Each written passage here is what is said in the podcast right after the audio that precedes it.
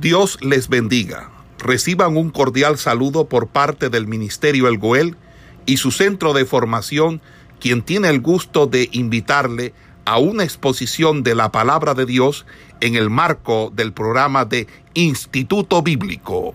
aquí conmigo. Donde Isaac eh, pues eh, queda con su esposa eh, Rebeca, los descendientes de Abraham y de Setura. En este caso, cuando eh, los últimos años de Abraham nos habla este capítulo, entonces Génesis 25 nos registra la culminación de la vida de Abraham y cita a sus hijos y esposa secundaria, en este caso Setura y Agar. Eh, esto pues nos muestra cómo Dios mantuvo su promesa al hacer que Abraham fuera el padre de muchas naciones. Vemos que los hijos de Ismael y aquellos de Setura llegaron a ser los ancestros de diferentes tribus en Arabia, eh, lo que es la parte sureste de Palestina y lo que es la península del Sinaí. Ahora, entre los pueblos que descienden de Abraham a través de Setura están los madianitas, los de Danitas y los sebanitas, que son los descendientes del pueblo de Seba. Todos estos fueron prominentes eh, dentro de su tiempo, pero específicamente se destacan los madianitas, eh, desde este punto en adelante la Biblia no, no, menciona a todas estas tribus, excepto pues la relación que se daba entre los israelitas y ellos. Por ejemplo, pues vemos en el libro de jueces cómo los madianitas oprimían eh, en un tiempo determinado a Israel. Ahora, claramente eh, Dios le dijo a Abraham que ese pacto, esa promesa que él le había dado, se cumpliría a través de Isaac. Eh, él había enviado, en este caso a Ismael, lejos para que él no tuviera conflicto con Isaac. De manera que cuando Abraham se casa con Setura, no se especifica, se deduce que eh, esta esposa la tomó Abraham después de la muerte de Sara. No se consideraba como, como la primera esposa, sino más como una concubina. De modo que los hijos que tuviera con ella no compartirían esa herencia con Isaac. Y de nuevo, eh, pues eh, Abraham evita futuros conflictos y envía a todos estos hijos, dice que él les da regalos, eh, probablemente pudo haber sido ganado, pudo haber sido bienes para que ellos pues comenzaran su propia vida, pero lejos de Isaac. Aquí Abraham muere a una edad de 175 años. Dios le había renovado pues sus habilidades físicas cuando antes del nacimiento de Isaac, cuando él tenía 100 años, Sara había vivido 37 años después de esto, y pues parecía que, parece que ser que ese matrimonio con Setura fue después de la muerte de Sara. Abraham vivió 100 años en Canaán, luego 35 eh, de, los cuales fueron después del matrimonio de Isaac y Rebeca. Ahora, eh, Isaac eh, tiene hijos con Rebeca, en este caso eh, tiene a Jacob y a Saúl. Dice que probablemente ellos tenían 15 años cuando Abraham muere. Isaac e Ismael, pues temporalmente se unen por esta pérdida común, sepultan a Abraham al lado de Sara en la cueva de Macpela. Ahora, eh, hay una declaración en el versículo 25 8 que dice, y exhaló el espíritu y murió Abraham en buena vejez, anciano y lleno de años, y fue unido a su pueblo. Este espacio nos, puede, nos podría dar a entender que Abraham fue sepultado con sus descendientes, en este caso cuando eh, se vino o fue separado de, de su familia, pudiera darse a entender que fue sepultado en ese lugar, pero no fue así, eh, la declaración de que fue unido a su pueblo no se puede referir en este caso a su entierro, sino que se refiere a, esa forma separada donde eh, ser unido a su pueblo significa que esta promesa que Dios le había dado hacía 90 años de que él iría a sus padres a una edad avanzada, más bien eh, indica de que su espíritu fue a reunirse con aquellos descendientes en el Seol, como esa morada de los difuntos, dado que Abraham fue sepultado al lado de Sara en la cueva de Macpela. Eh, Abraham fue uno de los más grandes hombres del Antiguo Testamento. Por fe, él comprometió su vida y su familia a Dios. A la orden de Dios, él dejó su tierra natal y vivió como extranjero en Canaán, esa tierra que Dios le había prometido. Obedeció a Dios aún el punto de sacrificar a su propio hijo, dado que él confió en aquel que tenía aún el poder para resucitarlo. Entonces, eh, cuando él toma confianza en esa promesa que Dios le da, creyendo de que él tenía poder aún para levantar a los muertos y para mantener su pacto. Abraham eh, fue un hombre de fe que tuvo fallas, que tuvo debilidades, pero que la gracia de Dios siempre lo cuidó y siempre estuvo eh, atento a él. Fue generoso, fue un hombre generoso, dando a su sobrino pues la primera eh, elección de la tierra cuando tuvieron dificultades perdonó ese egoísmo de Lot, inclusive arriesgó su propia vida pues para rescatar a este más adelante cuando es llevado cautivo. Y algo que, que se destaca en toda la vida de Abraham es que Abraham caminó y habló con Dios. Era un hombre eh, de adoración, oraba por otros, vemos esa, ese intercesor, también fue eh, ese profeta eh, que llevó ese mensaje también de salvación y fue justificado por fe. Entonces, vemos, en, es importante destacar que una de las cosas por las que se recuerda a Abraham es que él fue amigo de Dios. El pueblo judío y el pueblo árabe lo consideran como el padre de estos pueblos, pero aún el Nuevo Testamento lo presenta como el padre de todos los creyentes. Entonces, la vida de Abraham culmina eh, en este capítulo 25 y eh, la Biblia nos muestra como que esa genealogía que tuvo a, través de sus diferentes hijos. Específicamente eh, nos muestra una parte acerca de los descendientes de Ismael. Luego nos va llevando eh, el capítulo 25 a lo que es el nacimiento de Jacob y de Saúl, los nietos de Abraham. Entonces, estos mellizos que va a tener Isaac y Rebeca, nuevamente continúan una nueva historia. Dice el verso 19, estos son los descendientes de Isaac, hijo de Abraham. Abraham engendró a Isaac y era Isaac de 40 años cuando tomó por mujer a Rebeca, hija de Betuel, eh, hermana de Labán arameo. Y oró Isaac a Jehová por su mujer, que era estéril, lo aceptó Jehová y concibió Rebeca su mujer. Y los dos luchaban dentro de ella. Y dijo, si es así, ¿para qué vivo yo? Y fue a consultar a Jehová.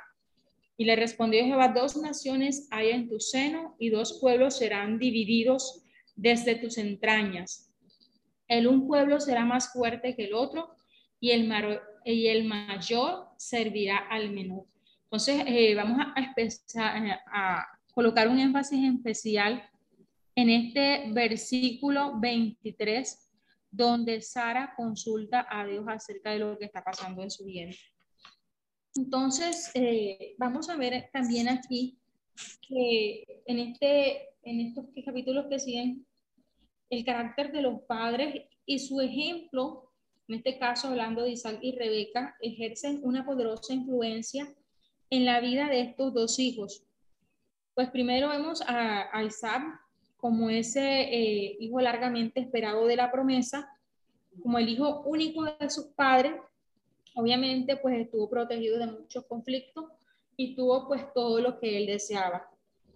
Eh, sus padres pues obviamente le enseñaron sobre Dios, y él aceptó la voluntad de Dios para su vida. Era un, eh, es un hombre de carácter apacible y pasivo, eh, nunca estuvo más allá de Berseba y parece pues haberse establecido como un labriego que cultivaba la tierra. Entonces vamos a ver en todos estos capítulos cómo su fe también es probada y todo lo que ellos hicieron al, respecto. Ahora eh, vamos a mirar también acerca de estos mellizos van a ver, se ve en estos capítulos que hay un contraste entre su, carácter y aún en su apariencia. Entonces, el capítulo 25 del verso 19 al 26, nos habla de estos mellizos. Luego de, de años de tristeza por no haber procreado hijos, porque Rebeca no podía tener hijos, dice así, eh, el verso 20, 21, perdón, y oró Isaac a Jehová por su mujer que era estéril y lo aceptó Jehová y consiguió Rebeca su mujer. Entonces la primera prueba de fe que podemos ver aquí es que eh, no podía Rebeca concebir hijos. Pero aquí miramos que Isaac dice, oró a Jehová por ella, porque ella era estéril. Dios escucha su oración y concibe Rebeca. Entonces, luego de que la fe eh, de Abraham fuera aprobada, Dios también eh, prometió, dio esas promesas de que esas naciones también vendrían por parte de Isaac. Entonces Isaac se mantuvo orando y creyendo. Finalmente, cuando esta oración es contestada, Dios honra esta oración. Eh, les recuerdo, por favor, mantengan los micrófonos en silencio. Me está filtrando un poquito por allí. Entonces, eh, Finalmente, cuando esta oración es contestada, Dios honra la oración de Isaac de acuerdo a su voluntad y Isaac es oído, es escuchado. Ahora, eh, algo que también podemos ver en estos versículos es que los hombres no eran los únicos que podían hablar con Dios y recibir esta revelación de él. Rebeca eh, tenía un problema y ella decide llevarlo delante de Dios. ¿Por qué? Porque sucede que los dos hijos dice que luchaban dentro de ella. Y era tan grande pues este padecimiento que ella decía, ¿para qué vivo yo? Y es allí donde ella lleva delante del Señor esta situación. Cuando ella va delante del Señor, eh, Dios le dice esto. Ella se está preguntando, bueno, pero ¿por qué está pasando esto en mi vientre? Eh, lleva delante del Señor esta oración y todo esto la lleva a que Dios le dé una respuesta. Ella supo que llevaba en su seno mellizos, que estaban luchando uno contra el otro. Uno. Entonces, esto también era una señal profética. Estos dos hijos serían los fundadores de dos diferentes naciones, que aún desde el vientre de su madre ya estaban luchando. Ahora, eh, uno sería más fuerte que el otro y algo que eh, dice aquí, por eso dice, hay que colocar especial énfasis en esto, y es que el Señor le dice que el hijo mayor serviría al menor. Aún antes de su nacimiento, ellos estaban en conflicto y simbólicamente, pues parecía que ellos estaban combatiendo respecto a quién sería el primogénito, eh, sobre quién vendrían esas bendiciones especiales o sobre quién estaría el derecho de la primogenitura. Entonces, aun cuando Esaú nació primero, Jacob proféticamente, pues rehusando eh, reconocer esta derrota, dice que él se prendió tenazmente a su talón. De allí que el nombre de él se deriva de esto, el que toma por el calcañar. Entonces, cuán a menudo su nombre recordaría eh, a Rebeca, esta lucha que estaba en el vientre y de que esta palabra que Dios le había dicho se llevaría mucho más adelante. El mayor servirá al menor. Entonces vamos a encontrar un contraste entre, entre estos dos hermanos. Podemos mirar estas dos diferencias aún en el aspecto físico. Por un lado, Jacob dice que era velludo, perdón, Esaú era velludo y Jacob tenía una piel suave. Eh, Dado a la parte física, pues la biosidad sugiere que Esaú sería un individuo rudo, sería un, hombre robusto y pues que tendría unos intereses terrenales. La manera en que Jacob se agarró del talón de Saúl nos da pues un anticipo de cómo sería su carácter, debido a que también eh, tomaría cierta ventaja de otros para obtener lo que él quisiera. Entonces, como hombres jóvenes, los mellizos eran completamente ya opuestos en sus hábitos. Mucho más adelante vamos a, mirar en, los, versículos siguientes cómo era la vida que ellos tenían. Esaú era un hombre de campo abierto, no estaba interesado en cultivar la tierra o en el trabajo pues que eh, supusiera estar eh, establecido en casa, sino que disfrutaba eh, la vida al, aire libre. Era un cazador y de hecho era un hábil cazador. Se describe aquí como un hombre pues impulsivo, generoso, pero también incapaz de realizar trabajos que, que requirieran perseverancia. Era un hombre extrovertido, rápido pues para expresar sus emociones y a veces se dejaba dominar por esta. Entonces su vida libre y errante no desarrolló una autodisciplina, era también materialista y algo que se destaca aquí era que no se evidencia de que él haya tenido importancia en esos valores espirituales. Entonces, Hebreo 12, 16 lo muestra como ese hombre eh, profano. Dice, no sea que haya algún fornicario o profano como Esaú, que por una sola comida vendió su promegenitura.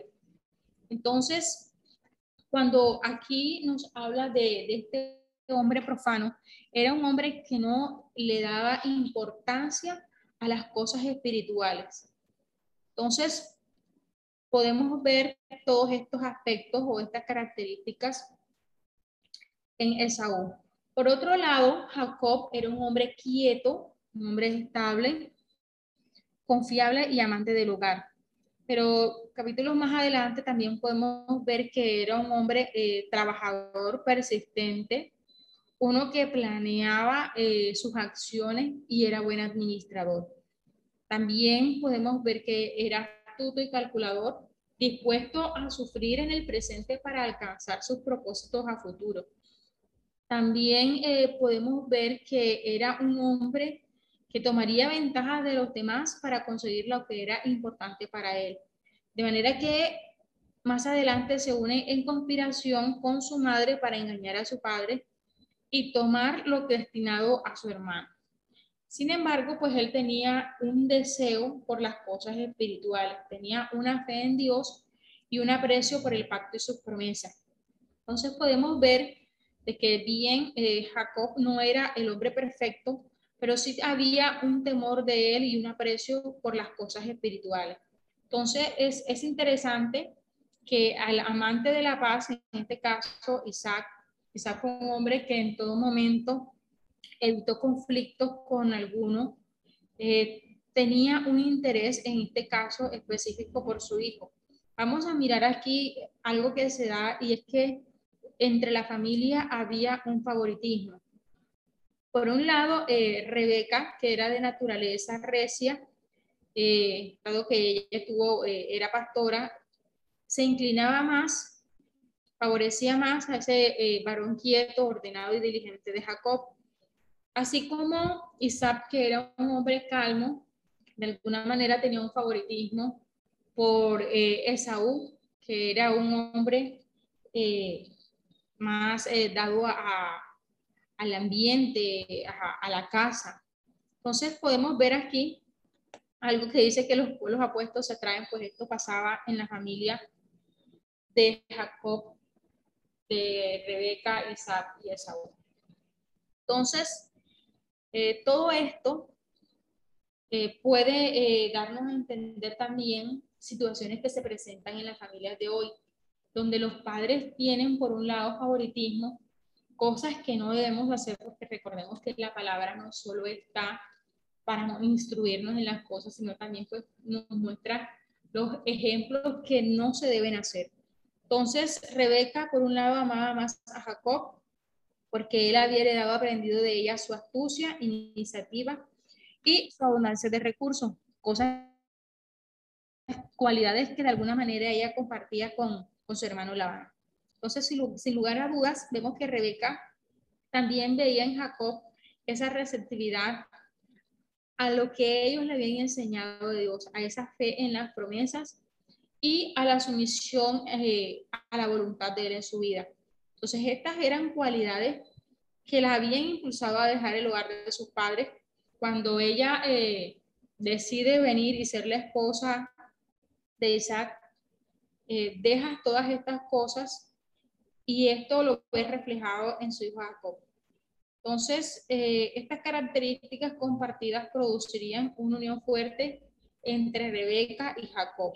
Entonces, resumiendo aquí, vemos este contrasto en, estos mellizos. Esaú, por su parte, era velludo, Jacob era de piel suave. Eh, a Esaú le gustaba estar un, al aire libre, mientras que Jacob era un hombre más del hogar. Esaú era impulsivo, pero Jacob era más calculador. Podemos ver eh, que Esaú eh, no era un hombre de disciplina, pero Jacob era un hombre confiable.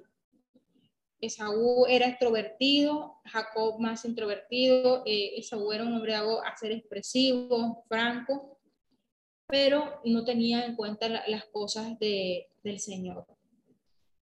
Entonces la preferencia de Esa por Esaú y la de Rebeca por Jacob tendrían unos resultados no tan agradables.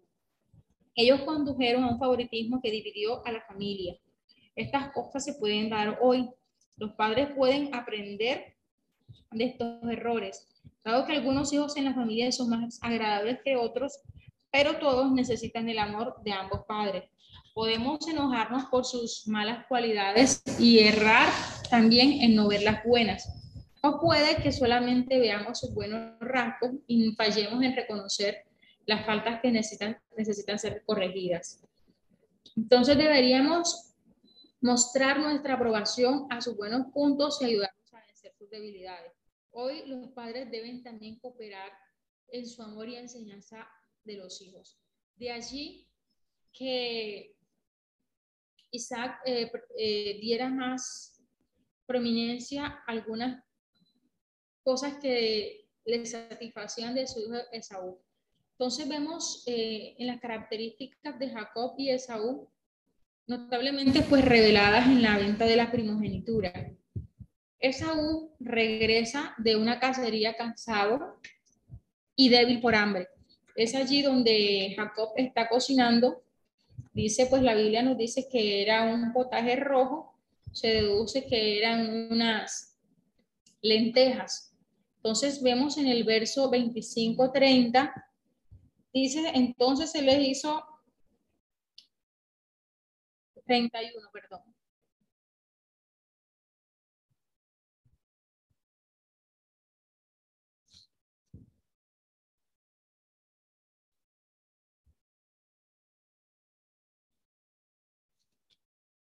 Bueno, dice, eh, Jacob ve su oportunidad de conseguir lo que quería, la primogenitura.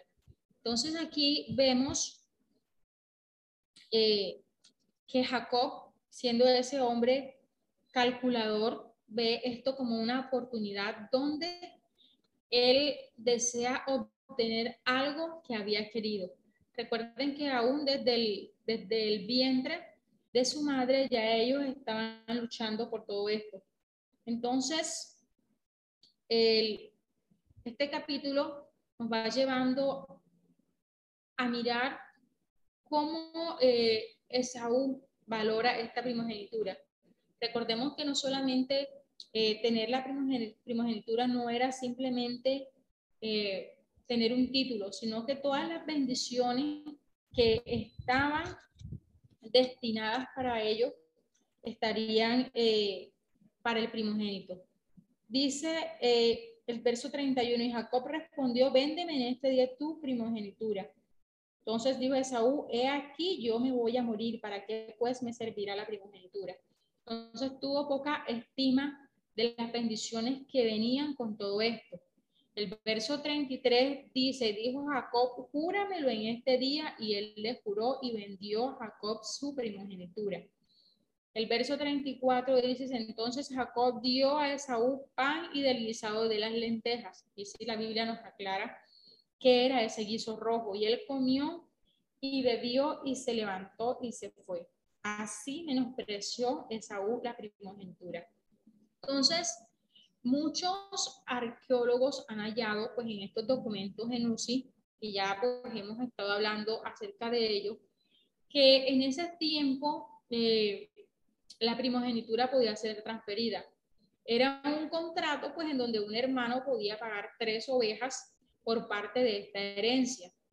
Pues pareciera increíble que alguno pues vendiera, pudiera vender su posición de, de liderazgo en la familia y pues todas las bendiciones con eso acompañaban. Entonces, eh, es increíble y para nosotros pues si nos ponemos a pensar en este tiempo, un plato de lentejas, pues para nuestro contexto de pronto sería algo irrisorio, pero en ese contexto era una comida, pues que era, eh, en el contexto como tal, era una comida, no era comida cualquiera. Entonces, es aquí donde eh, Esaú no tuvo eh, en cuenta el valor que esto tenía. Entonces, cuando Esaú estaba hambriento, llegó, por eso dice que era un hombre que también era impulsivo y se, se dejaba llevar de sus, dominar de sus emociones. Llegó, haga de cuenta que una persona viene cansada, viene del campo, estaba aquí, llegó cansado y sudado con hambre, quería comer enseguida. Entonces estaba gobernado por sus apetitos y sus deseos.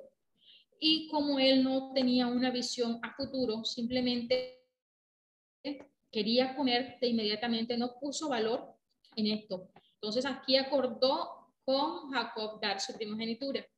Debía satisfacer esos, esa hambre inmediata y estaba pues dispuesto a pagar cualquier precio sin meditarlo. Hebreos 12, 16 nos dice que él no tuvo en cuenta, le pareció irrisorio. De ahí que dice que él era profano. Entonces se refiere pues a esa falta de reverencia por las cosas de Dios. Entonces es allí donde nosotros podemos mirar el énfasis del versículo 23 de este capítulo. No es sorprendente que Dios en su preconocimiento rechazara a Esaú como el heredero del pacto antes de que naciera. Entonces, él era totalmente inadecuado para las cosas espirituales. Ahora, señala eh, McLaren, uno de los investigadores pues, de mucho renombre eh, en los estudios bíblicos, señala que la aplicación práctica del pobre negocio de Saúl se da inclusive en estos tiempos cuando muchos hombres astutos de alta posición realizan malos negocios como este que hizo Saúl. Una comida eh, cualquiera que fuere es caliente, reconfortable en el momento, se ingiere rápidamente, pero luego de un tiempo nosotros volvemos a tener hambre. Pero es allí donde tenemos que meditar en qué negociaciones estamos haciendo nosotros por la fe. Luego, cuando ya mira más adelante Esaú, todo lo que perdió, es donde piensa que esta transacción no fue tan ventajosa como la hizo en ese momento. De allí que podemos ver dos cosas aquí que son de, de destacar. Primeramente, las pobres cualidades que tuvo Esaú al vender su primogenitura. Y por otro lado, vemos el deseo intenso que tenía Jacob por obtenerla. Ahora, que eh, no haya sido de la manera correcta en que las adquirió, él se aprovechó pues de esta falta de dominio propio que tenía su hermano por un plato de lentejas. Entonces fue, si nosotros pensamos en qué estamos vendiendo hoy nosotros, por esas bendiciones de Dios, puede parecer vergonzoso que por un plato de lentejas estemos vendiendo las bendiciones. Y si nos vamos al contexto, contexto actual, pueden ser esas cosas terrenales que se quedan aquí en la tierra. Entonces, de allí que tengamos, muchas veces nos dicen, eh, no vendas tu bendición por un plato de lentejas. Entonces, son las cosas irrisorias que vemos en este mundo, vemos en este tiempo, por cosas que son temporales. Entonces, Jacob tomó ventaja de su hermano. También podemos mirar del lado del carácter de Jacob esa falta de amor por su propio hermano gemelo. Eh, también podía ser una debilidad de su carácter. Ahora, eh, el incidente nos muestra que, eh, que solo por la gracia de Dios, Jacob podría ser escogido para heredar los privilegios patriarcales. No era porque Jacob se hubiese conducido de manera excelente, no era porque Jacob fuera el hermano más cariñoso y amoroso. Pues todo esto era por la gracia de Dios. Podemos ver en todo esto eh, cómo también eh, Dios obra en medio de todas las circunstancias y es que a pesar de las debilidades, de los defectos, es el Señor quien por su obra y gracia continúa con estas promesas y da los privilegios patriarcales. De allí que esas pruebas y respuestas que tuvo Abraham y que tuvo Isaac al enfrentar todas estas pruebas es lo que los lleva a entender de que es el Señor quien eh, por su gracia da estos privilegios. A pesar de la falta de, de, fe de Abraham en un momento porque no tenía hijos y utilizar a Agar como esa respuesta, podemos ver eh, el contraste que tuvo Isaac eh, al creer de que una oración podía desatar el vientre de su esposa. Podemos también eh, mirar en el capítulo 26, se nos muestra algo del carácter de Isaac. Entonces, dice que Isaac en Gerar. Vamos a ver en este capítulo que Isaac eh, enfrentó pruebas muy parecidas a las de su padre. Hubo un tiempo de hambre, así como Abraham vivió en un tiempo de hambre donde él emigró a Egipto. En este caso, eh, vamos a mirar en el verso del 1 al 6, ya estamos en el capítulo 26. Dice, después hubo hambre en la tierra, además de la primera hambre que hubo en los días de Abraham y se fue Isaac a Abimelech, rey de los filisteos en Gerar. Y se le apareció Jehová y le dijo, no desciendes a Egipto, habita en la tierra que yo te diré, habita como forastero en esta tierra y estaré contigo y te bendeciré porque a ti y a tu descendencia daré todas estas tierras. Y confirmaré el juramento que hice a Abraham tu padre. Multiplicaré tu descendencia como las estrellas del cielo y daré a tu descendencia todas estas tierras y todas las naciones de la tierra serán benditas en tu simiente. Por cuanto yo Abraham mi voz y guardó mi precepto, mis mandamientos, mis estatutos y mis leyes. Habitó pues Isaac en Gerar. Entonces, eh, Isaac empezó a pasar por las mismas pruebas que su padre. Ahora, ¿por qué eh, puede darse esto? Repuesto es que simplemente cada nueva generación debe aprender por sus propias experiencias lo que Dios puede hacer por ella. Puede que nosotros escuchemos de otras personas sus experiencias, su victoria, y eso puede fortalecer nuestra fe, pero no siempre nos va a enseñar del todo las lecciones que el Señor quiere que aprendamos. El hambre en Canaán probablemente costó Isaac la mayoría de las riquezas pues que él había heredado de su padre y probó su fe. Él no podía simplemente eh, depender por más tiempo de los resultados de la fe de su padre. Él mismo tenía que buscar y experimentar eh, que el Señor era quien satisfacía todas sus necesidades. De allí que vemos de que es el Señor quien nuevamente se le aparece nuevamente le da estas promesas que le había dado a su padre. Entonces, eh, Isaac eh, asume que también debe movilizarse, pero es Dios quien le dice que no. De allí que él obedece a esa palabra que Dios le dio. Dice que eh, el versículo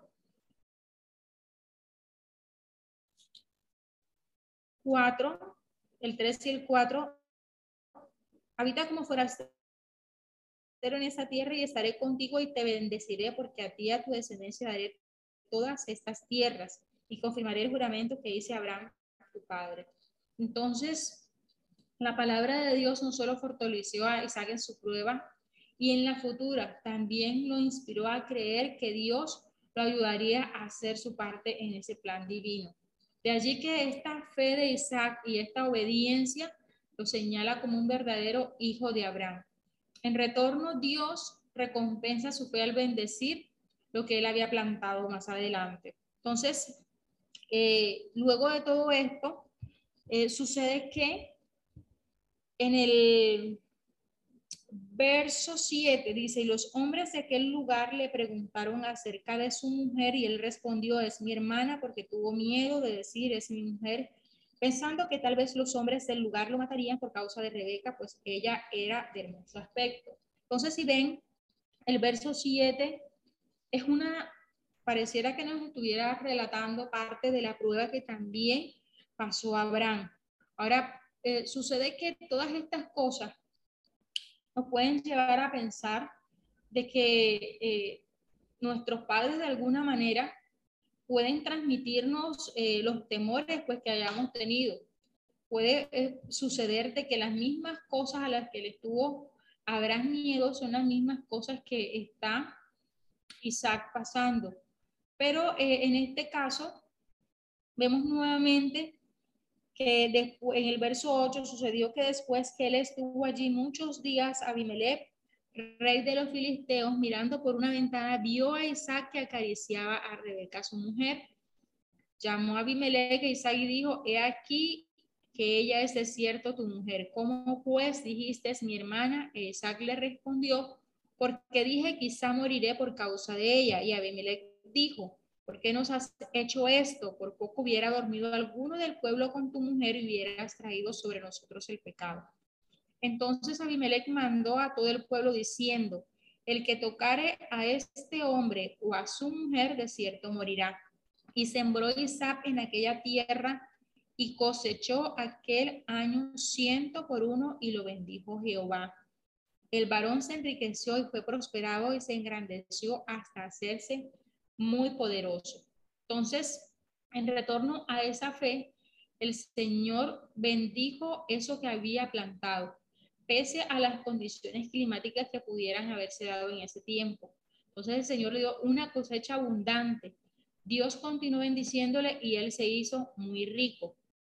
Ahora eh, Isaac comprende que todo eso que, que pudo haber perdido por causa del hambre, el Señor se lo multiplicó debido a su obediencia de no moverse de ese lugar.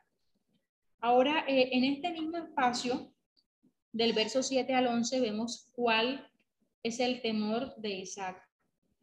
Entonces, así como su padre, nuevamente utilizaron el engaño, utilizaron eh, el mismo truco de decir es mi hermana. Ahora, este término hermana, en ese tiempo se podía utilizar a cualquier pariente que fuera femenino.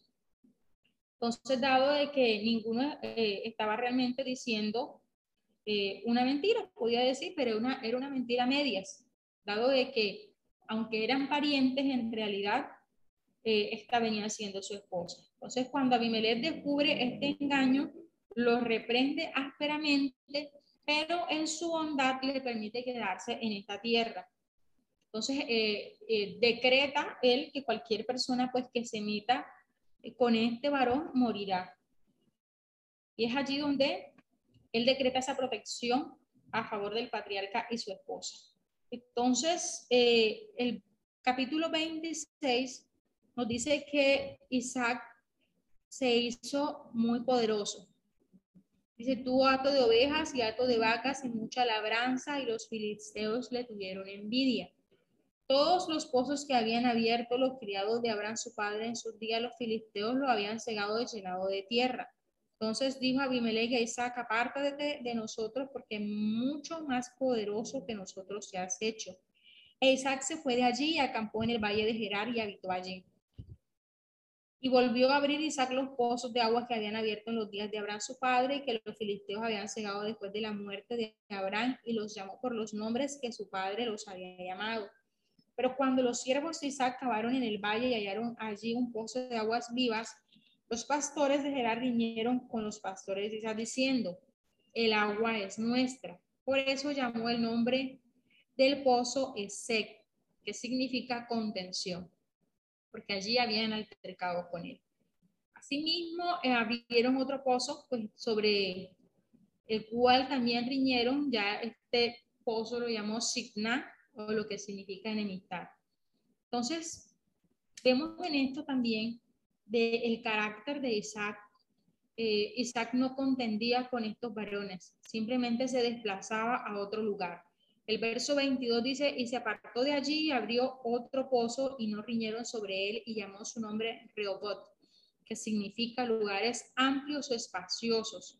Y dijo, porque ahora Jehová nos ha prosperado, fructificaremos en la tierra. Entonces, el carácter de Isaac muestra que era un hombre que eh, no estaba dado a las contiendas.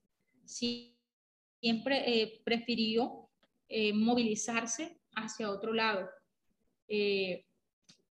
cuando los filisteos lo envidiaron, cuando cerraron estos pozos, en ningún momento pues nos mostró de que hubiera contienda con ellos. Estos pozos podrían pensar por qué eran tan, eran tan importantes. Eh, eran tiempos donde la tierra eh, la mayor parte del año no llovía. Entonces el agua de los pozos era una cuestión de vida o muerte para que las personas pudieran prosperar. Entonces, miramos más adelante que Isaac se mueve, se moviliza hacia otro lugar y es allí donde ya él encuentra, eh, encuentra, eh, no hay contienda en cuanto a ellos. Ahora podemos ver en todo esto una característica de Isaac y era que él era un pacificador, amaba la paz. Entonces, cuando un hombre eh, es utilizado, o así como dice el Señor en Mateo 5, 5, 9, que dice que los pacificadores son bienaventurados, Isaac fue eh, bienaventurado, fue bendecido a causa de esto. Termina la persecución que había por causa de todas estas personas que le tenían envidia, por las cuales estaban riendo por estos pozos. Hay unas bendiciones materiales porque de allí en adelante Dios lo bendice. Hay una nueva revelación de Dios. Dice que de allí subió a Berseba, el verso 23, y se le apareció Jehová aquella noche y le dijo, yo soy el Dios de Abraham, tu padre. No temas porque yo estoy contigo y te bendeciré y te multiplicaré tu descendencia por amor de Abraham, mi siervo. Entonces, Isaac edifica allí un altar, invoca el nombre de Jehová, planta allí su tienda y allí los siervos de Isaac abren un pozo. Entonces, Abimelech ya viene a él desde Gerar con otro amigo suyo. Estos capitanes vienen a Isaac porque ven que, ellos, que él se ha hecho muy poderoso. Entonces ellos en el verso 28 dicen, y ellos respondieron, hemos visto que Jehová está contigo y dijimos, hay ahora juramento entre nosotros, entre tú y nosotros y haremos pacto contigo. Entonces, estos hombres vienen a solicitar de Isaac un pacto de paz un convenio de paz, dado de que él admitía de que era un hombre que se estaba creyendo, se estaba haciendo muy fuerte. Entonces, eh, es aquí donde miramos de que Isaac establece eh, este pacto con ellos, un, un, un, un, contrato, por así decirlo, un trato de paz. Entonces, entre todo esto, Dios lo bendice. Dice el verso 33. Y lo llamó Seba por, por esta causa. El nombre de aquella ciudad es Berseba hasta el día de hoy. Luego que Isaac abre este nuevo pozo, dice que vinieron los criados y le dijeron de que habían hallado agua. Es allí donde él nombra a este pozo Berseba. Y es aquí ya viene siendo eh, Esaú, por un lado de 40 años. Ya nuevamente eh, vuelve a la historia a enfocarse en los hijos de Isaac. Si cuando Esaú era de 40 años, tomó por mujer a Judith, hija de Beri Eteo, y a Basemat, hija de Lot Eteo. Y fueron amargura de espíritu para Isaac y para Rebeca. Entonces, con todo esto eh, que acontece en la familia, nuevamente eh, vemos que no hay, dice que había amargura de espíritu para Isaac y para Rebeca. Cuando Esaú toma a estas mujeres, a estas esposas, no había un agrado de parte de Isaac y de parte de Rebeca en cuanto a las esposas que él había tomado. Ahora dice el capítulo 27, Jacob obtiene la bendición de Isaac. Entonces aconteció que cuando Isaac envejeció y sus ojos se oscurecieron, quedando sin vista, llamó a Esaú, su hijo mayor, y le dijo, hijo mío, y él respondió, heme aquí. Y él dijo, he aquí, ya yo soy viejo, no sé el día de mi muerte. Toma pues ahora tus armas, tu aljaba y tu arco, y sal al campo y tráeme casa. Y hazme un guisado como a mí me gusta, y tráemelo y comeré para que yo te bendiga antes que muera. Dice que Rebeca estaba escuchando pues todo esto que ellos estaban hablando. Mientras él se va al campo, Rebeca llama a Jacob. Eh, le dice, aquí yo he oído a tu padre que hablaba con su tu hermano, diciendo, tráeme casa, hazme un guisado para que coma y te bendiga en presencia de Jehová hasta que yo muera. Es aquí donde ya eh, vienen, eh, por decirlo así, estas contra, contraspiraciones o conspiración que hace Rebeca con, con Jacob para obtener la bendición que Isaac le iba a dar a Esaú. Ahora, cuando Rebeca escucha que Isaac habla con Esaú, actúa con decisión. Sin lugar a dudas, eh, ella es una mujer, digamos que para su época es una mujer que tiene mucha iniciativa, si hubiesen sido pues una mujer menos atrevida no hubiese actuado de esa manera, pero Rebeca estaba dispuesta a desafiar aún la ira de su marido y de su hijo para alcanzar su propósito. Al principio Jacob duda de esto que ella le propone. Se vamos a, a leer aquí el verso 8. Dice, ahora pues, hijo mío, obedece a mi voz en lo que te mando. Ve ahora al ganado y tráeme de allí dos buenos cabritos de las cabras y haré de ellos viandas para tu padre como a él le gusta. Y tú las llevarás a tu padre y comerá para que él te bendiga antes de su muerte. Jacob dice a su madre, he aquí Esaú mi hermano es hombre velludo y yo lampiño. Quizá me para mi padre y me tendrá por burlador y traeré sobre mi maldición y no bendición. Entonces su madre dice, hijo mío, sea sobre mí tu maldición, solamente obedece a mi voz y ve y tráeme. Es decir, ella le está diciendo cualquier consecuencia, yo la asumiré. Entonces, miramos aquí cómo eh, el conocimiento que tenía eh, Rebeca en este caso de, Isaac le da para que ella le prepare la comida que a él le gusta, de manera de que él no va a encontrar eh, ninguna ningún desagrado. Asimismo, también vemos que Rebeca eh, planeó todas las posibles, las posibles opciones que pudieron haber pasado. Dice el verso 15, y tomó Rebeca los vestidos de Saúl, su hijo mayor, los preciosos que ella tenía en casa, y vistió a Jacob, su hijo menor. Y cubrió sus manos y la parte de su cuello donde no tenía vello con las pieles de los cabritos. Y entregó los guisados y el pan que había preparado en manos de Jacob, su hijo. Entonces ese fue a su padre dijo, Padre mío, Isaac respondió, heme aquí, ¿quién eres, hijo mío? Jacob dijo a su padre, yo soy Esaú, tu primogénito, he hecho como, como me dijiste. Levántate ahora y siéntate y come de mi casa para que me bendigas. Entonces Isaac dijo a su hijo, ¿cómo es que la hallaste tan pronto, hijo mío? Él respondió, porque Jehová tu Dios hizo que la encontrase delante de mí. Aquí podemos ver también que, que Jacob en este caso utilizó, tomó el nombre del Señor, digamos que en vano para atribuir el éxito de su casa. Dice que esto también se atribuye eh, cuando eh, culmina todo esto como ese acto eh, de hipocresía con, que tuvo Judas cuando besó a Jesús. Isaac deja que sus sentidos de gusto, de tacto y olfato gobiernen lo que su oído dice. Jacob juega su papel con nervios de acero mientras su padre lo palpa. huele sus ropas, escucha su acento y degusta su carne.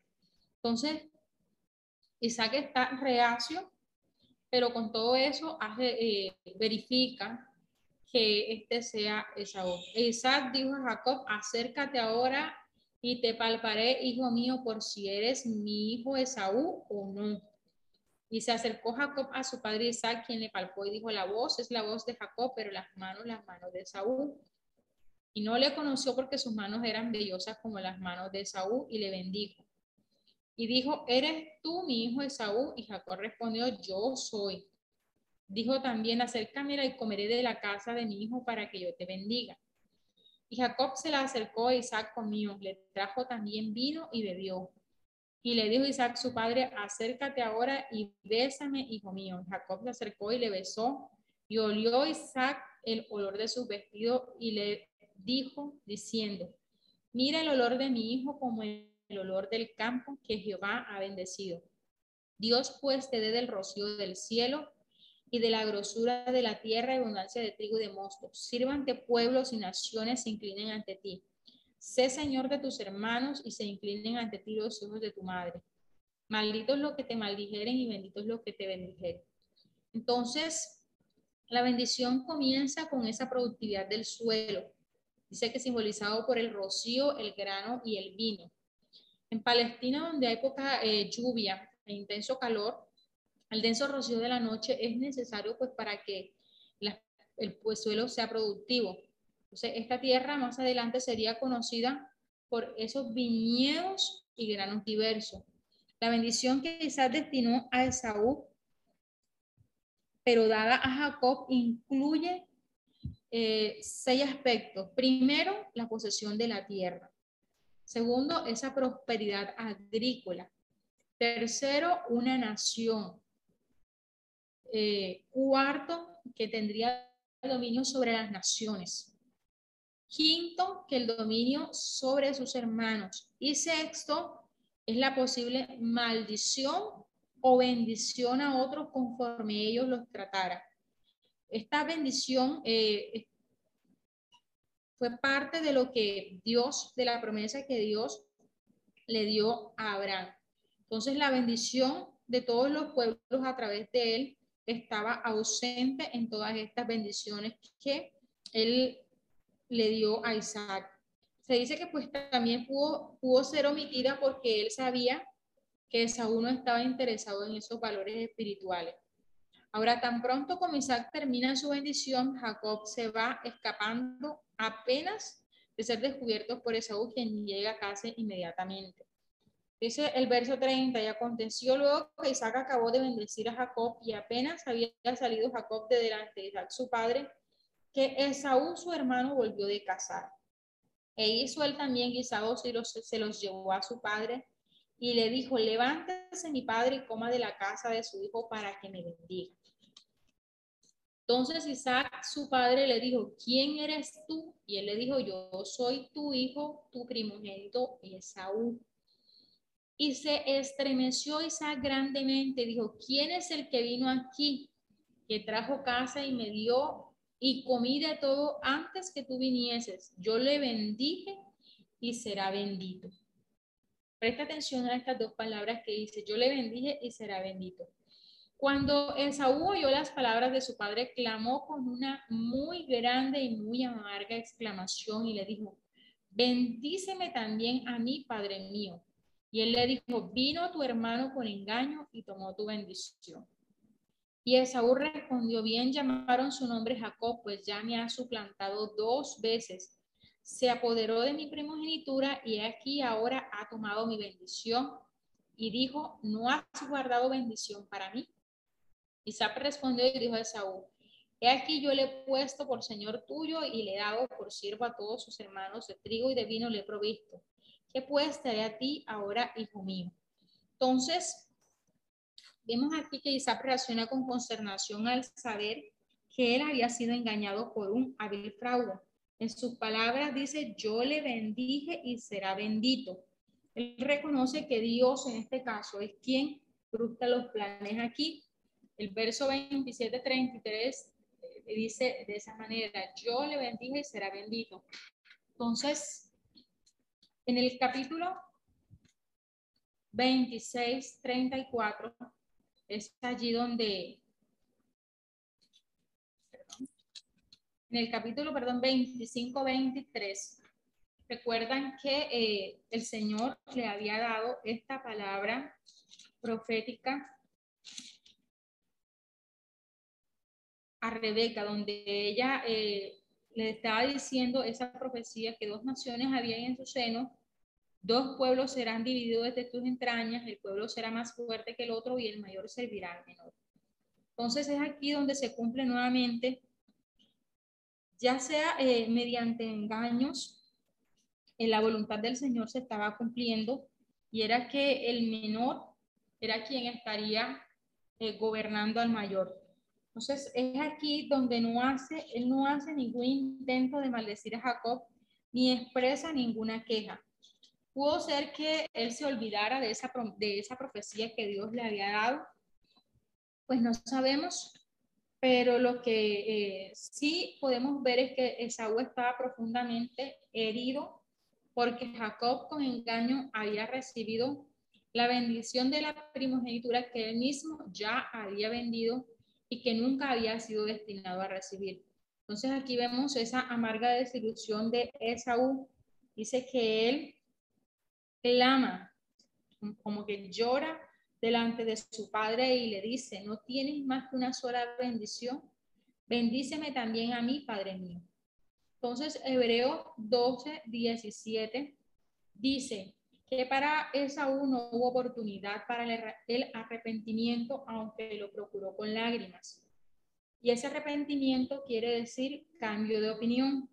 Es decir, ya después que él desestimó y no tuvo en cuenta el valor de la primogenitura, luego de que Jacob es bendecido, es donde él procuró con lágrimas delante de su padre eh, haber cambiado de opinión, pero ya no pudo hacer nada. Entonces, él había perdido para siempre lo que había vendido por ese plato de lentejas. Y esto es una advertencia pues para todos aquellos que muchas veces piensan a renunciar a las herencias eternas de las bendiciones de Dios por los placeres terrenales. Entonces, si nos vamos a nuestro contexto actual, meditemos en qué será ese plato de lenteja que muchas veces queremos tomar y estamos despreciando esas bendiciones espirituales eternas que Dios tiene para nosotros.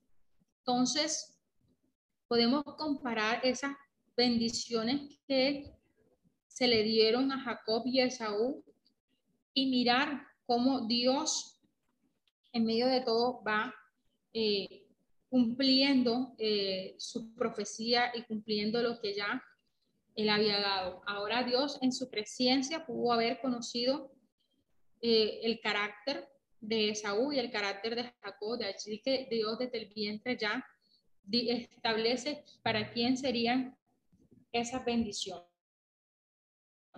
Entonces, continúa el capítulo y dice así, Isaac respondió y dijo a Esaú, voy aquí, perdón, voy a pasar al 38. Y Esaú respondió a su padre, no tienes más que una sola bendición, padre mío. Bendíceme también a mí, padre mío. Y alzó Esaú su voz y lloró. Entonces Isaac su padre habló y le dijo, He aquí será tu habitación en grosuras de la tierra y del rocío de los cielos de arriba. Por tu espada vivirás y a tu hermano servirás. Y sucederá que cuando te fortalezcas, te descargarás su yugo de tu servicio. Luego de todo esto, eh, vemos que Jacob huye de Esaú. Dice, y aborrece Esaú a Jacob por la bendición con que su padre le había bendecido y dijo en su corazón, llegarán los días de luto de mi padre y yo mataré a mi hermano Jacob. Decir, yo voy a esperar que mi papá muera. Cuando mi papá muera, yo voy a ejecutar mi venganza. Y fueron dichas a Rebeca las palabras de Saúl, su hijo mayor, y ella envió y llamó a Jacob, su hijo menor, y le dijo, he aquí, Esaú, tu hermano, se consuela acerca de ti con la idea de matarte. Ahora pues, hijo mío, obedece a mi voz, levántate y huye a casa de Labán, mi hermano en Arán. Y mora con él algunos días hasta que el enojo de tu hermano se mitigue, hasta que se aplaque la ira de tu hermano contra ti y olvide lo que le has hecho. Yo enviaré entonces y te traeré de allá, porque seré privada de vosotros ambos en un día. Entonces aquí vemos también parte de las consecuencias de ese eh, plan que diseñó Sara. Eh, sus hijos, ambos eran sus hijos y ellos estarían en este caso separados. Dice que sería privado de ambos en un día. Y dijo Rebeca Isaac, fastidio tengo de mi vida a causa de las hijas de Ed. Si Jacob toma mujer de las hijas de Ed como estas de las hijas de esta tierra, ¿para qué quiero la vida? Entonces, eh, era un problema también que había en la familia, donde ya eh, Rebeca no, no soportaba, por así decirlo, fastidio, decía ella, fastidio tengo de mi vida, por todo lo que estaba pasando eh, en cuanto a que Esaú había tomado estas esposas, eh, no deseaban lo mismo para Jacob. Entonces, vemos aquí de que Rebeca pues quería por todos los medios eh, evitar de que ellos dos, sus dos hijos, terminaran eh, muriendo en una disputa. De allí que Rebeca es quien decide de que él se iría con su hermano Labán. Entonces, digamos que así termina eh, este capítulo 27. Eh, no sé si tienen alguna pregunta hasta dónde vamos.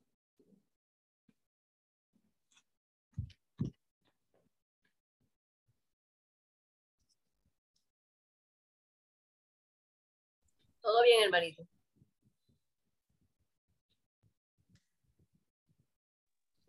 Dice entonces, capítulo 28, entonces Isaac llamó a Jacob y lo bendijo y le mandó diciendo, no tomes mujer de las hijas de Canaán, levántate, ve a Padán a casa de Betuel, padre de tu madre, y toma allí mujer de las hijas de Labán, hermano de tu madre.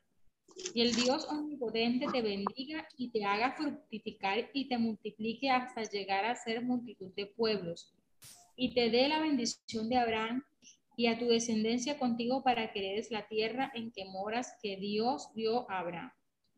Así envió Isaac a Jacob, el cual fue a Padán Aram, a Labán, hijo de Betuel, hermano de Rebeca, madre de Jacob y de Saúl. Y vio Esaú como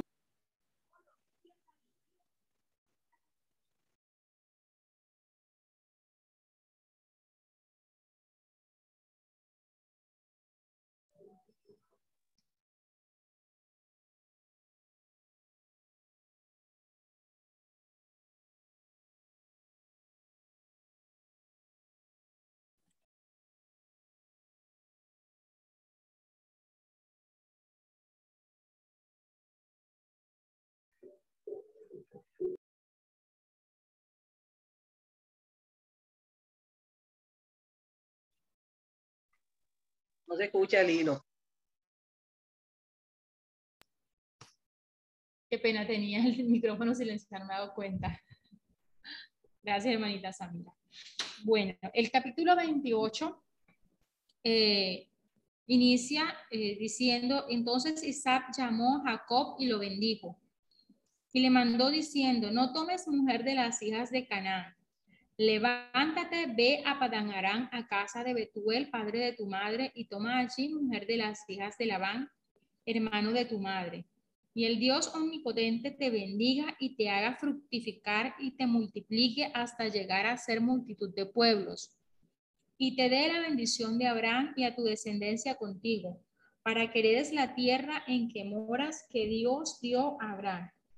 Así envió Isaac a Jacob, el cual fue a Padán Aram, a Labán, hijo de Betuel, arameo, hermano de Rebeca, madre de Jacob y de Saúl. Y vio Esaú cómo Isaac había bendecido a Jacob y le había enviado a Padán para tomar para sí mujer de allí. Y que cuando le bendijo le había mandado diciendo, no tomarás mujer de las hijas de Canaán. Y que Jacob había obedecido a su padre y a su madre y se había ido a Padán. Vio asimismo Esaú que las hijas de Canaán parecían mal a Isaac su padre. Y se fue Esaú a Ismael y tomó para sí por mujer a Malat, hija de Ismael, hija de Abraham, hermana de Nebaiot, además de sus otras mujeres. Entonces, en estos versículos aquí, eh, vemos que había, eh, estaba la situación de que Rebeca en este caso, utilizando su ingenio, utilizó pues la partida de, de Jacob del hogar, no como un viaje para huir de las consecuencias de, de, que, de ese conflicto que había tenido al engañar a, a Isaac, sino lo tomó como un pretexto para encomendarlo a que él fuera a buscar esposa. Entonces, en vez de eso, su padre lo envió en una forma honorable a Padanarán para que él hallara esa esposa que valorara las promesas del pacto que él había establecido con Dios y fuera pues una buena madre para ese linaje escogido de Dios. Entonces, antes de que Jacob saliera, Isaac lo encomendó al cuidado de Dios, dándole esa completa bendición de Abraham. Esto tenía pues por objeto equipar a Jacob para ese liderazgo espiritual y asegurarle también esas bendiciones materiales. Entonces, cuando Esaú supo lo que había ocurrido, él decidió hacer algo para ganar la aprobación de sus padres. Él también se casaría con alguien de un antecedente temeroso de Dios. Pues tal vez esto podía influir a Isaac para que lo tratara más favorablemente en la división de la herencia familiar. Ahora, eh, algo que, que, que se piensa aquí era que Isaac se pensaba que la familia, la familia pensaba que Isaac estaba a punto de morir. Entonces Esaú se casa con una de las hijas de Ismael, además de sus dos esposas eteas. Entonces esto pues no ayuda a la situación eh, en la que están. Isaac no, no cambiaría ni podía cambiar las bendiciones del pacto que Dios había prometido a Jacob. En cuanto a lo que concernía una herencia inmediata, Isaac iba a vivir muchos años más. Él moriría a la edad de 180 años, muchos, muchos años después de que Jacob regresara de ese exilio de 20 años. Esaú ya había probado que él no estaba interesado pues, en esas bendiciones espirituales. Sin embargo, él sí quería esas ventajas materiales. Ahora, eh, eh, Jacob, mientras tanto, es enviado camino a Arán y es donde eh, empieza un capítulo nuevo, digamos que en la vida de Jacob va a encontrarse con muchas experiencias que le van a llevar a tener eh, esa comunión con el Señor. Además de encontrar su esposa, diferentes circunstancias que se van a dar. entonces, Génesis 28, ya del capítulo 11 al 22 tiene como título Dios se aparece a Jacob en Betel. Entonces, el verso 11 dice, llegó a un cierto lugar y durmió allí, porque ya el sol se había puesto y tomó de las piedras de aquel paraje y puso a su cabecera y se acostó en aquel lugar.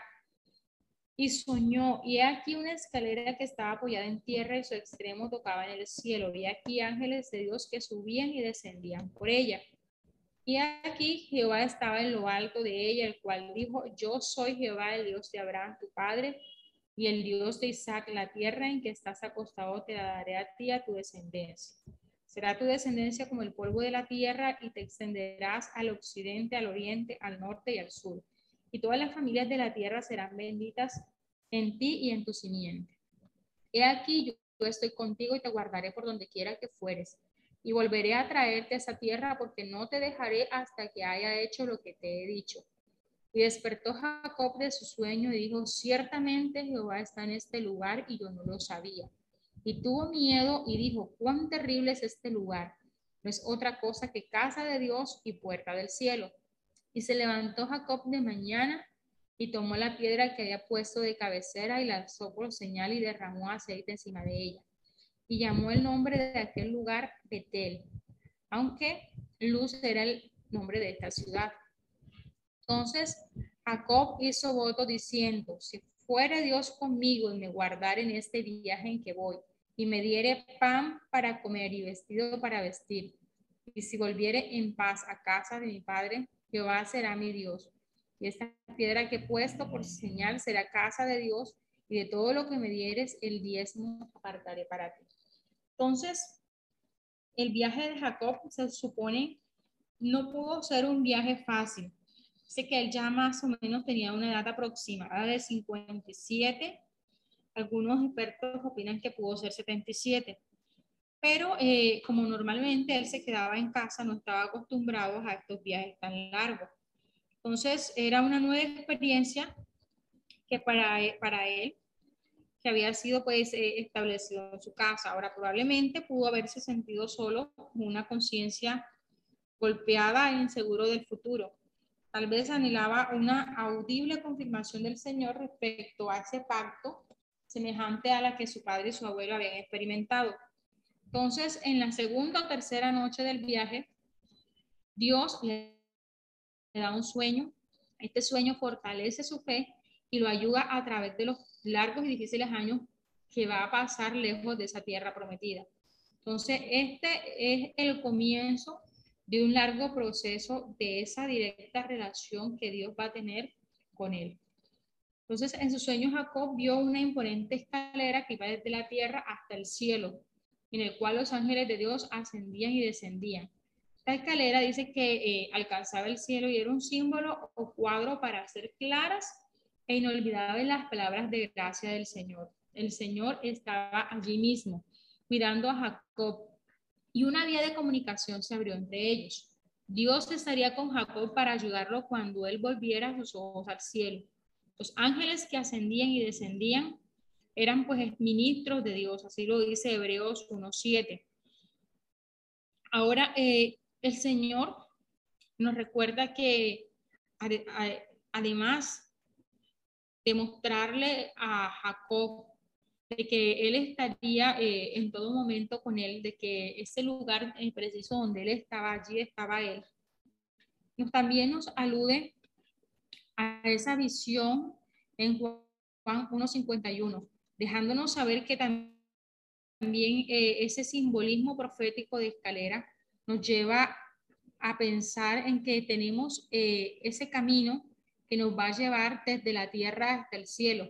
Y, y utilizando ese simbolismo profético, vemos que Cristo es ese mediador entre Dios y los hombres, a través del cual nosotros podemos tener esos cielos abiertos. Entonces, el Señor confirma ese pacto ancestral a Jacob, prometiendo estar a donde quiera que él fuere.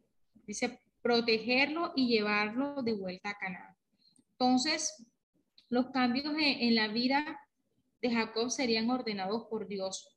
¿Y para qué? Para alcanzar ese bien que Él espera de él. Entonces, estas promesas eran de pura gracia. Dado que Jacob era indigno, sin embargo, este tenía esa sensibilidad espiritual que respondía a Dios y fue precisamente esta cualidad lo que hizo posible que Dios obrara en su vida. Entonces, cuando Jacob despierta, tuvo miedo y pavor por esa presencia de Dios. Ahora, él pudo pensar que había llegado por casualidad a la puerta misma del cielo. Allí que él dice, eh, esto no es sino puerta del cielo. Pero el conocimiento de que el Señor estaba allí con él debe haber cambiado completamente su perspectiva. De allí que eh, ese tono elocuente en que el mundo de, de Jacob, que había sido tan desierto y vacío, ahora está lleno con esa majestuosidad y vital presencia de Dios quizás no había experimentado eh, Jacob ese encuentro con el Señor. Jacob ya no es más un mero fugitivo de los resultados de su pecado. Ahora él es un compañero con Dios en el cumplimiento de ese propósito, de esos planes divinos que Dios tiene para él. Entonces, en gratitud y en reverencia, Jacob erige un pilar y lo unge como un memorial, un recuerdo de que eh, él juró de que Jehová sería su Dios y de que ese sitio de la visión sería un lugar sagrado y devolvería a Dios el diezmo de todo lo que Dios le diera. Entonces aquí donde eh, Jacob hace este voto hacia el Señor. Algunos pues eh, expositores han interpretado que este juramento de Jacob fue un intento pues de negociar con Dios Ahora, si fuera Dios conmigo, Jehová será mi Dios, el diezmo para, para ti. Ahora, ese sí no es un intento de negociar, porque Dios ya había hecho la promesa sin ninguna condición agregada. Esto simplemente era una respuesta agradecida por esa revelación personal de Dios para guiarnos a, a, ese propósito. Ahora también fue como si Jacob dijera, si Dios hiciera todo lo que me ha prometido, entonces no podría ser menos que adorarlo. Entonces de allí vemos en el, capítulo 29, de allí vemos que Jacob llega a la familia de Labán. Entonces, al leer, eh, al estar leyendo nosotros Génesis 29, desde el capítulo 10 hasta el, perdón, desde el versículo 10 hasta el 30, vamos a mirar cómo eh, Jacob empieza a estar con la familia de Labán. Entonces, el verso eh, 10 dice, sucedió que cuando Jacob vio a Raquel, ya eh, ha pasado el espacio donde Jacob se encuentra con, con Raquel. Eh, vamos a mirar acá. Dice, siguió luego Jacob su camino y fue a la tierra de los orientales y miró y vio un pozo en el campo y aquí tres rebaños de ovejas que yacían cerca de él, porque de aquel pozo abrevaban los ganados y había una gran piedra sobre la boca del pozo. Y juntaban allí todos los rebaños y revolvían la piedra de la boca del pozo y abrevaban las ovejas y volvían la piedra sobre la boca del pozo a su lugar. Y les dijo Jacob, hermanos míos, ¿de dónde sois? Y ellos respondieron, de Arán somos. Él les dijo, ¿conocéis a Labán, hijo de Nacor?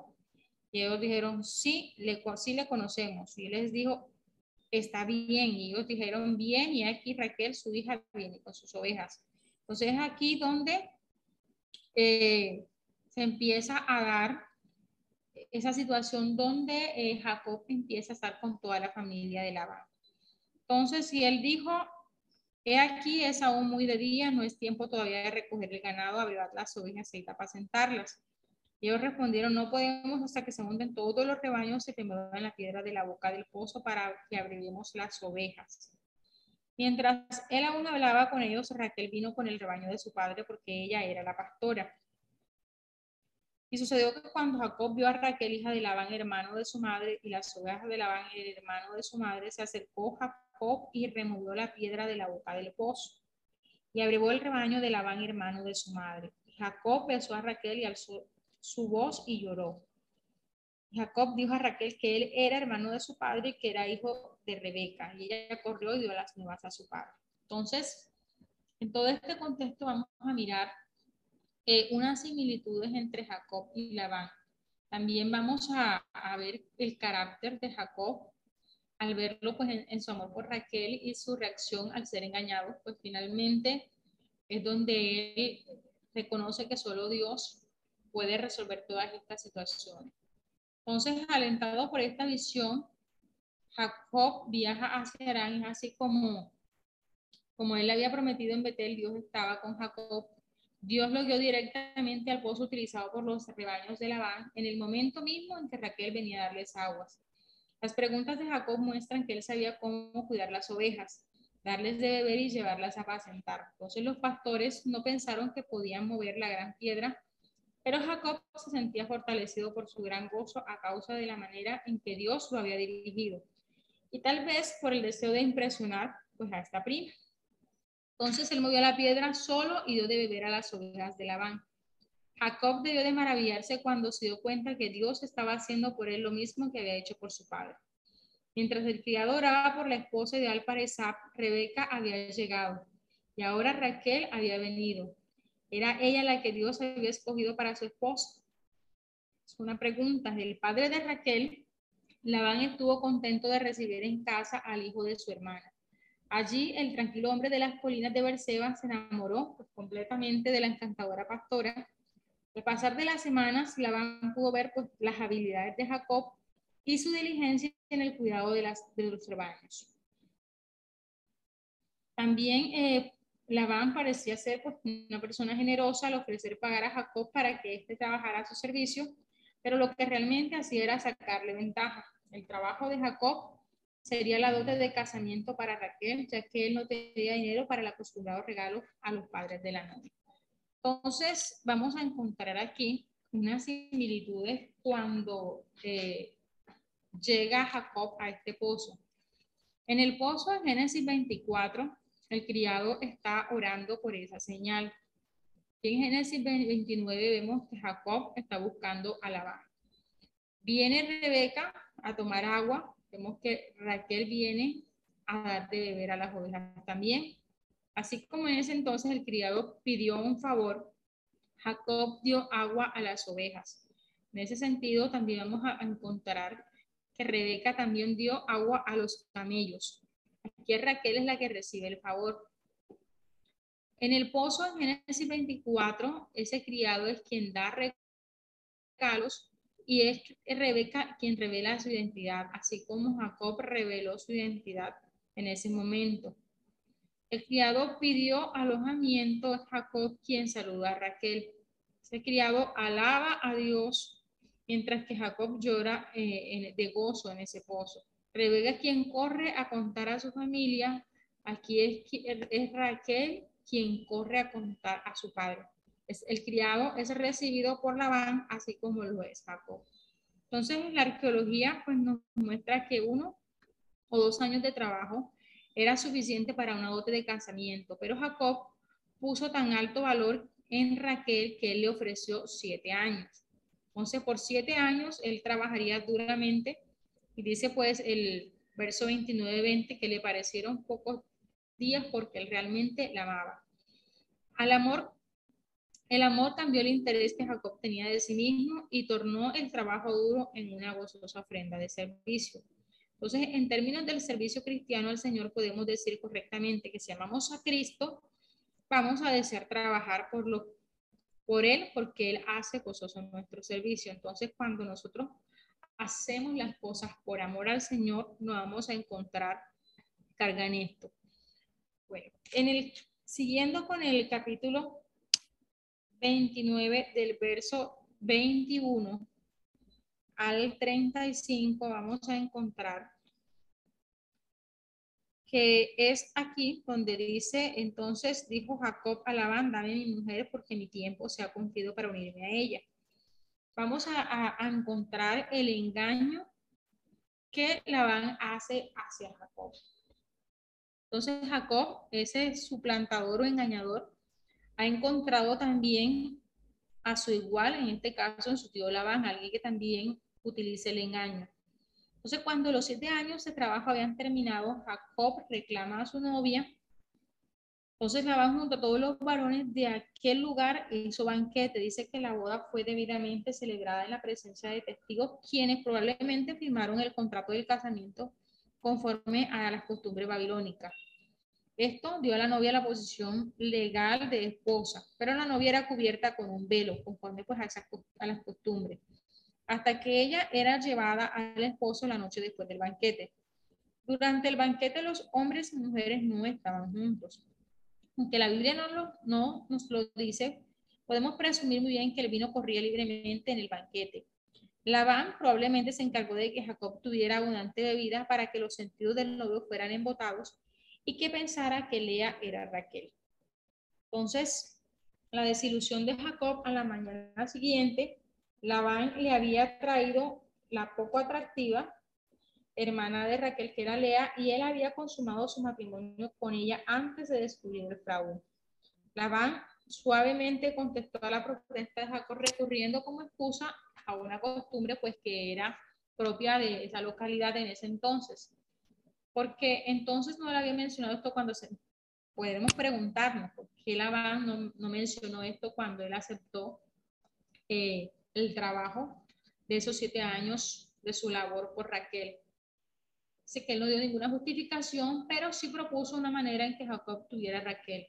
Él podía trabajar otros siete años para Labán y debía pagar el doble del extravagante precio que había ofrecido voluntariamente y tomar a Lea en el negocio.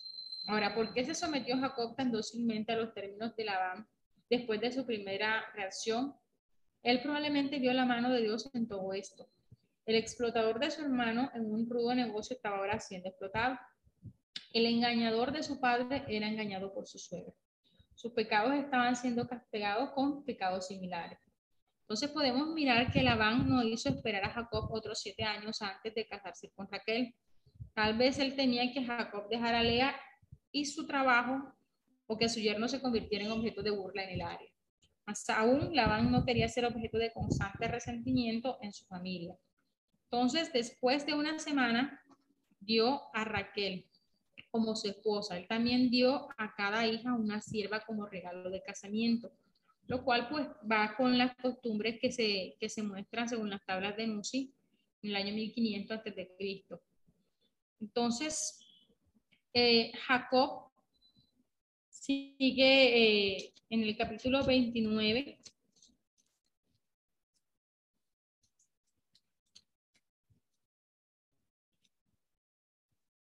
verso 31 dice, eh, los hijos de Jacob. Y vio Jehová que Lea era menospreciada y le dio hijos, pero Raquel era estéril. Consiguió Lea y dio a luz un hijo y llamó su nombre Rubén, porque dijo, ha mirado Jehová mi aflicción, ahora por tanto me amará mi marido. Entonces, aunque en el Antiguo Testamento no condena directamente la poligamia, se describen pues los problemas que esto conllevaba. Vemos aquí que la maldad que la poligamia trae, eh, trae rivalidad entre las esposas, eh, trae sufrimientos para Jacob y pues el sufrimiento para ambas. Más tarde, pues la ley eh, de Moisés prohíbe a un hombre casarse con la hermana de su esposa mientras ésta aún viviera. Esto evitaría la rivalidad entre las hermanas. Eso está en Levítico 18, 18.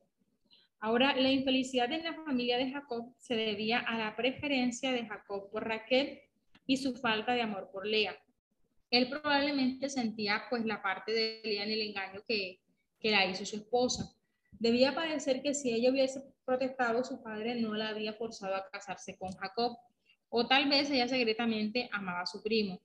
Pero fuera que le amara o no, las hijas debían someterse a los arreglos de sus padres para su matrimonio. Entonces Leas, para bien o para mal, eh, sería la esposa de Jacob. Al fin, pues la promesa de, todos estos descendientes hecha a Abraham, dice que siglo y medio antes, 150 años antes, comenzó a cumplirse. Dice que Dios castiga la parcialidad de Jacob para con Raquel, dejando que ésta permanezca sin tener hijos mientras mostraba su cuidado por Lea, dejando que ella tuviera cuatro hijos en rápida sucesión, Rubén, Simeón, Leví y Judá. De allí eh, podemos ver que el Señor no hace acepción de personas. Y Dios dice que Dios miró eh, la parcialidad que tenía Jacob. De allí que Él es quien eh, permite que Lea tenga estos hijos. Al nacimiento de cada hijo, Lea reconoció que era un regalo de Dios, era un regalo de Jehová. Entonces, eh, podemos ver cómo esta mujer que no era amada presentaba a cada hijo a su marido con la esperanza de ganar su afecto. Con seguridad, cualquier hombre debería estar agradecido por una esposa que le podía dar cuatro hijos saludables.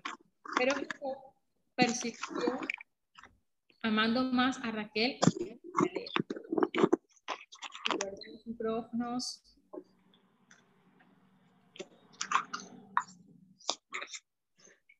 Y dice eh, el versículo, termina el 35 diciendo, y concibió otra vez y dio a luz un hijo y dijo, esta vez alabaré a Jehová.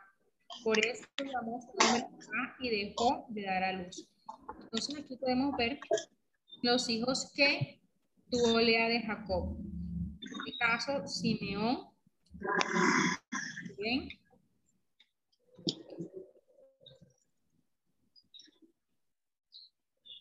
Leví y Judá. Bueno, entonces eh, vamos a dejar hasta aquí.